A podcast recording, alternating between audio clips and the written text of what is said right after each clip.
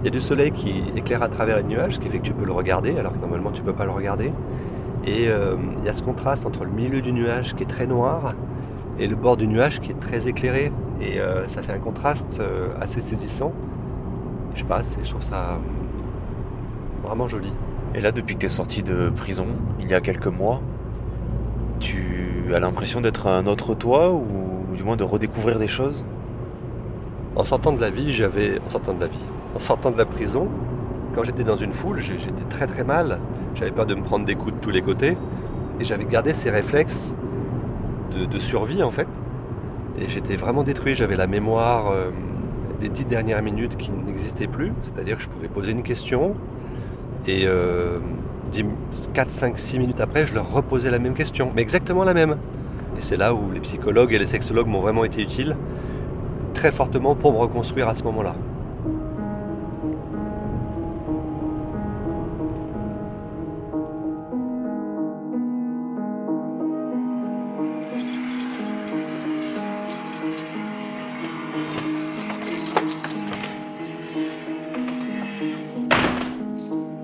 C'est chez toi du coup là ici Oui, c'est une location euh, dans laquelle j'habite depuis euh, quelques temps. Et là il y a tes guitares Oui, puis il y a les photos de mes petits loups là, là, ils sont un peu partout. Même là, tu vois, c'est eux là aussi. bah oui, ils sont partout. Ils sont petits là. Ouais, et puis c'est l'une des seules photos où ils sont tous les trois dessus. Et on voit euh, que Émile mais vraiment la main sur l'épaule de Marie en protection, quoi. On sent vraiment le, le, grand frère, les deux d'ailleurs, hein. le grand frère, les grands frères qui sont protecteurs et bienveillants vis-à-vis de leur, leur sœur, et ça, je trouve ça génial.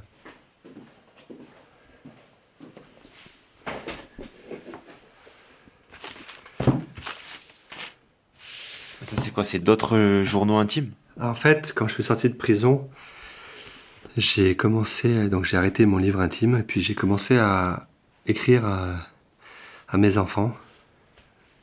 Et j'ai donc trois carnets, un par enfant. Et voilà, ça c'est celui de Marie. Et tu vois, il, il est bien, il est bien rempli. Ça c'était son anniversaire là, quand elle avait ses 17 ans. Je me sais, ma chérie, c'est dimanche, tu as 17 ans j'ai fait un dessin où il y a un gâteau. C'est un peu mon dessin fétiche pour les anniversaires. C'est un gâteau que je dessine, comme un gâteau qui vole en fait, que tu lances avec les verres qui volent aussi. Je dis bon anniversaire Marie. J'aimerais tellement que rien de tout ça ne se soit passé, pouvoir te serrer dans mes bras, te dire combien je t'aime et combien je suis fier de toi. Mamie aussi a très envie de te voir, car tu nous manques beaucoup à tous. Enfin, plus le temps passe et plus le moment où on va se revoir se rapproche.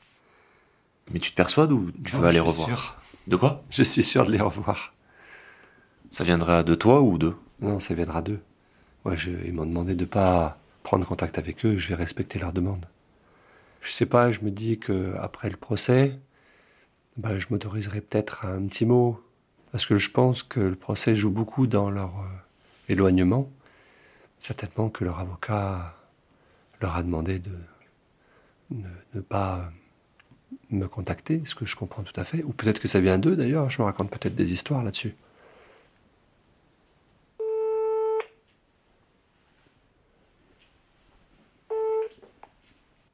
Oui, coucou, tu vas bien? Très rapidement, je, je sais que tu es très occupé, donc je vais pas te prendre beaucoup de temps, mais simplement, il y avait euh, Alexandre qui voulait assister à un groupe de parole au prochain, là, qui va avoir lieu, de l'Ange Bleu. Et voilà, et je voulais savoir si c'était OK pour toi. Ah, génial, c'est top, impeccable. Bon ben super. Oui, c'est ça, il voudrait continuer son documentaire, exactement. Ah, génial. Bon ben écoute, on fait comme ça, c'est parfait. C'est vraiment sympa. Je t'embrasse bien fort, je te dérange pas plus longtemps. c'est super, merci beaucoup. Au revoir.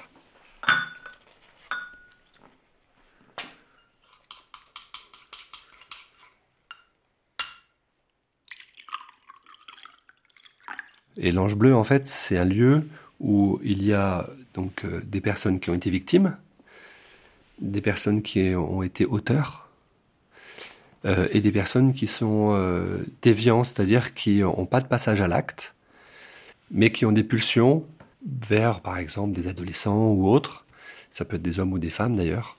Et euh, Latifa Benari, la présidente de l'Ange Bleu, suit toutes ces personnes intégralement pour être certain que bah, les personnes ne passent pas à l'acte et qu'elles soient prises en charge.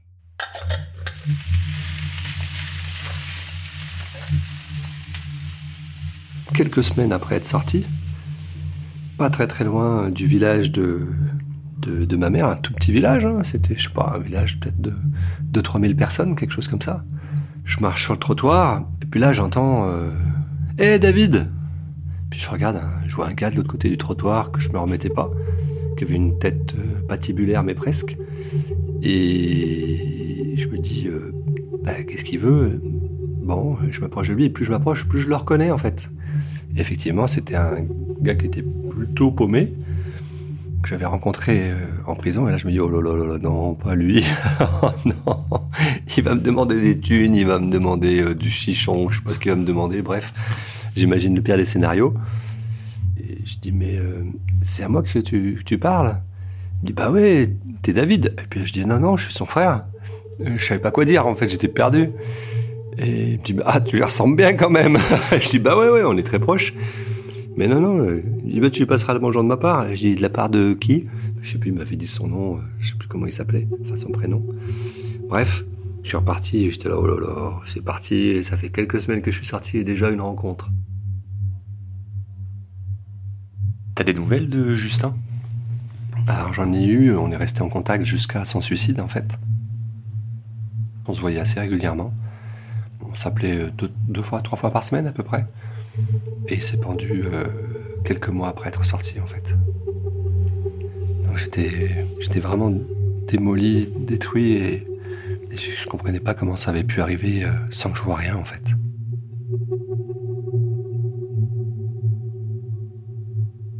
Simplement, euh, quand il est sorti, il a recommencé à essayer de travailler comme il le faisait avant, mais il n'était plus en capacité de le faire. Donc en fait, la sortie l'a remis devant ses incapacités. Il avait perdu aussi, lui, une partie de sa mémoire, c'est-à-dire qu'il se souvenait plus non plus quand on lui disait des choses. Sa compagne me disait, mais je comprends pas, je lui dis des choses, mais il me repose les mêmes questions qu'il m'a posées cinq minutes avant. Et là, je lui ai expliqué ce qui m'arrivait à moi aussi. Ce qui fait que tout ça accumulé, ça faisait beaucoup. Euh, euh, je pense que dans sa tête, il s'est dit, ça y est, je suis fini, c'est terminé.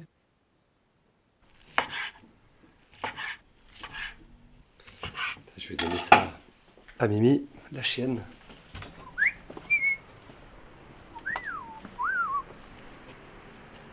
Hmm. C'est bon ça ma belle. Tiens.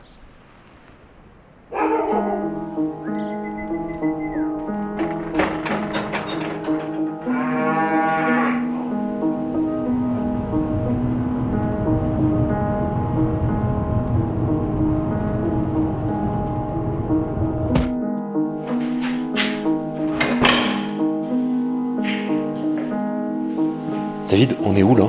Là, on se trouve dans le vestibule de la maison euh, dans laquelle j'ai habité avec toute ma famille pendant des années.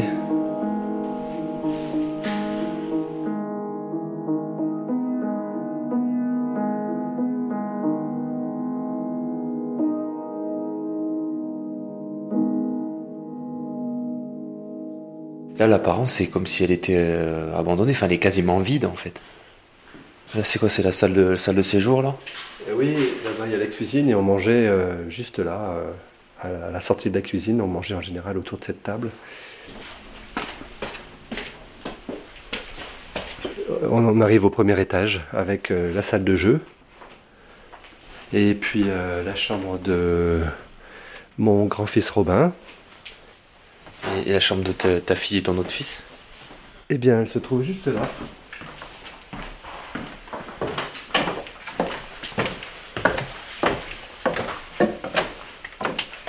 Mais là, il reste. Euh, il y a des petits euh, autocollants qui sont collés au mur. il y a un truc du marsupilami. Là, il y a un livre par terre euh, de La Belle au Bois dormant. Oui, en anglais. Sleeping Beauty. S'il vous plaît. Mais je sais pas, on a l'impression que c'est comme si tout s'était arrêté d'un coup.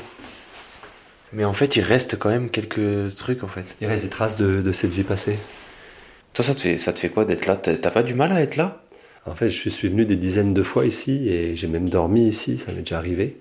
Et la nuit avait été vraiment terrible parce que j'avais tous mes démons internes qui remontaient. Euh, euh, je voyais mes grands-parents qui avaient habité ici avant moi, avant que, que, je reprenne leur maison, qui venaient me demander ce qui s'était passé, euh, dans mes rêves bien sûr, mais c'était vraiment une nuit particulièrement agitée et difficile.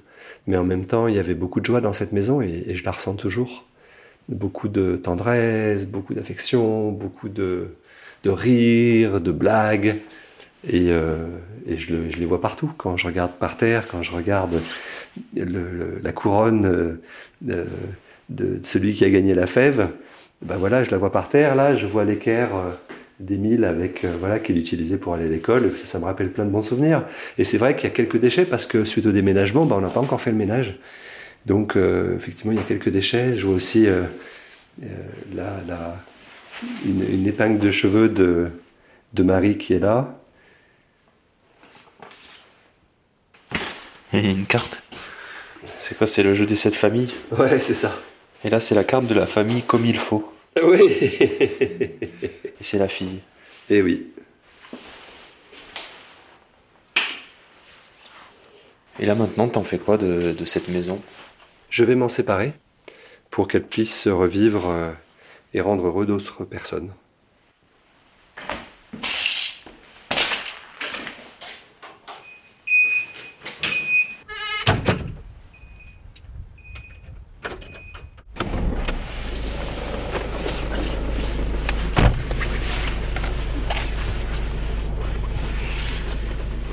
Divorce euh, avec ta femme, euh, ton ex-femme avec qui tu as eu tes enfants, il est acté? Le, divorce est en cours. C'est un divorce qui va prendre plusieurs années. Euh, et, c'est difficile parce que ça veut dire que c'est encore un lien pour elle avec moi. Et Dieu sait que si je pouvais faire que les choses s'accélèrent, je le ferais pour qu'elle puisse se libérer. Et je pense, très sincèrement, pour que moi aussi je puisse me libérer et pouvoir vraiment tourner une page.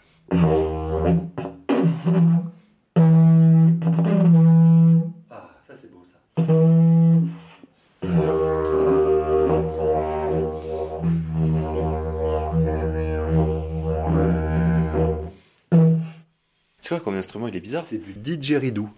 C'est un instrument aborigène et c'est un instrument qui est construit principalement à partir d'arbres qui poussent là-bas et qui sont mangés à l'intérieur par les, euh, les termites.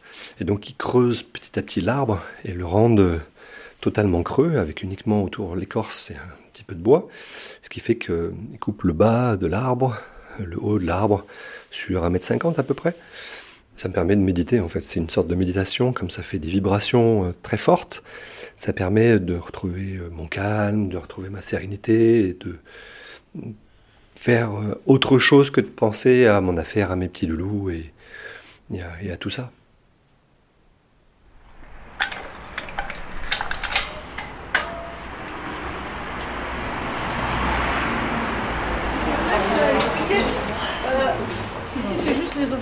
Donc, euh, donc je m'appelle David et euh, j'ai en fait euh,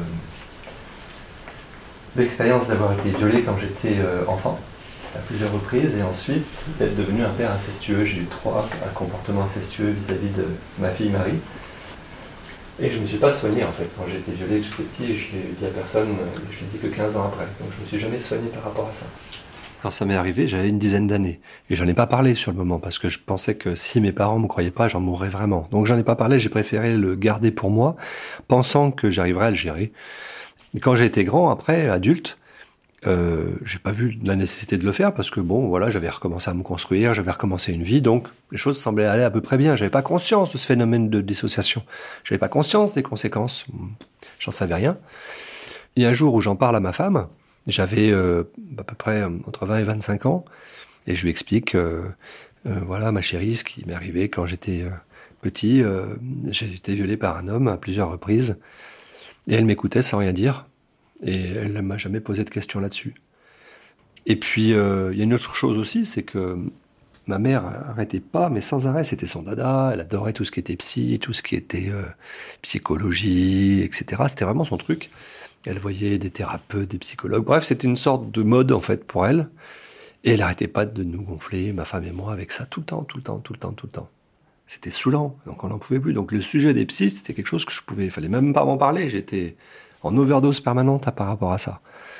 Et je me suis dit à un moment donné, je vais aller voir une psychologue quand même, quand euh, ma femme et moi, on, voulait avoir des enfants. Donc je, prends rendez-vous avec une psychologue, je, j'y vais, je rentre dans son bureau, je m'assois, je lui explique mon histoire. Et je lui demande concrètement, est-ce qu'il y a des risques pour mes enfants euh, par rapport à ce qui m'est arrivé, que ça leur arrive, ou que moi j'ai une attitude euh, particulière vis-à-vis d'eux, ou quoi? Et elle me dit, non, non, il n'y a absolument aucun souci. Euh, euh, par rapport à ce que vous avez vécu, euh, comme vous me le racontez, ça, il n'y a aucun risque pour vos enfants. Sur le moment, j'étais content. moi, je sentais que ça allait, qu'il n'y avait pas de risque particulier. Cette personne me dit que c'est OK. Euh, bah, moi, je ne vais pas chercher plus. Hein. C'est une personne qui sait. À suivre. Les cris une série documentaire produite par Atelier Frisson. Imaginée et réalisée par moi, Alexandre Moniol. Musique originale et mixage, Charles de Cilia.